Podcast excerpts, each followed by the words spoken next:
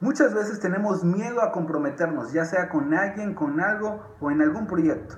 Y es que comprometernos implica asumir una responsabilidad que muy pocos atreven. Pero ¿por qué tienes miedo?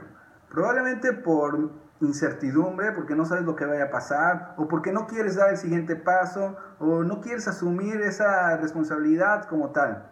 Al final de cuentas, vas a buscar mil pretextos y no te vas a comprometer.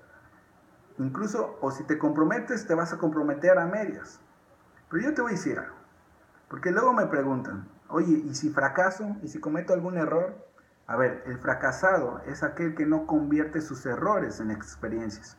Qué bueno que cometas errores porque así vas a aprender, así te vas a dar la oportunidad para crecer como persona. Así que, yo te, ¿qué te puedo decir?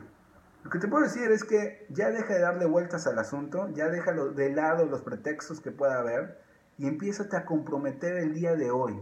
Ya comprométete el día de hoy con tu proyecto, con alguien o, o en algo que vayas tú a estar emprendiendo, etc. Al final de cuentas, comprométete contigo mismo. Porque si tú quieres realmente algo bueno en tu vida, necesitas arriesgarte y comprometerte. Porque al final de cuentas, al final de cuentas, el comprometernos día a día es atrevernos a ser grandes.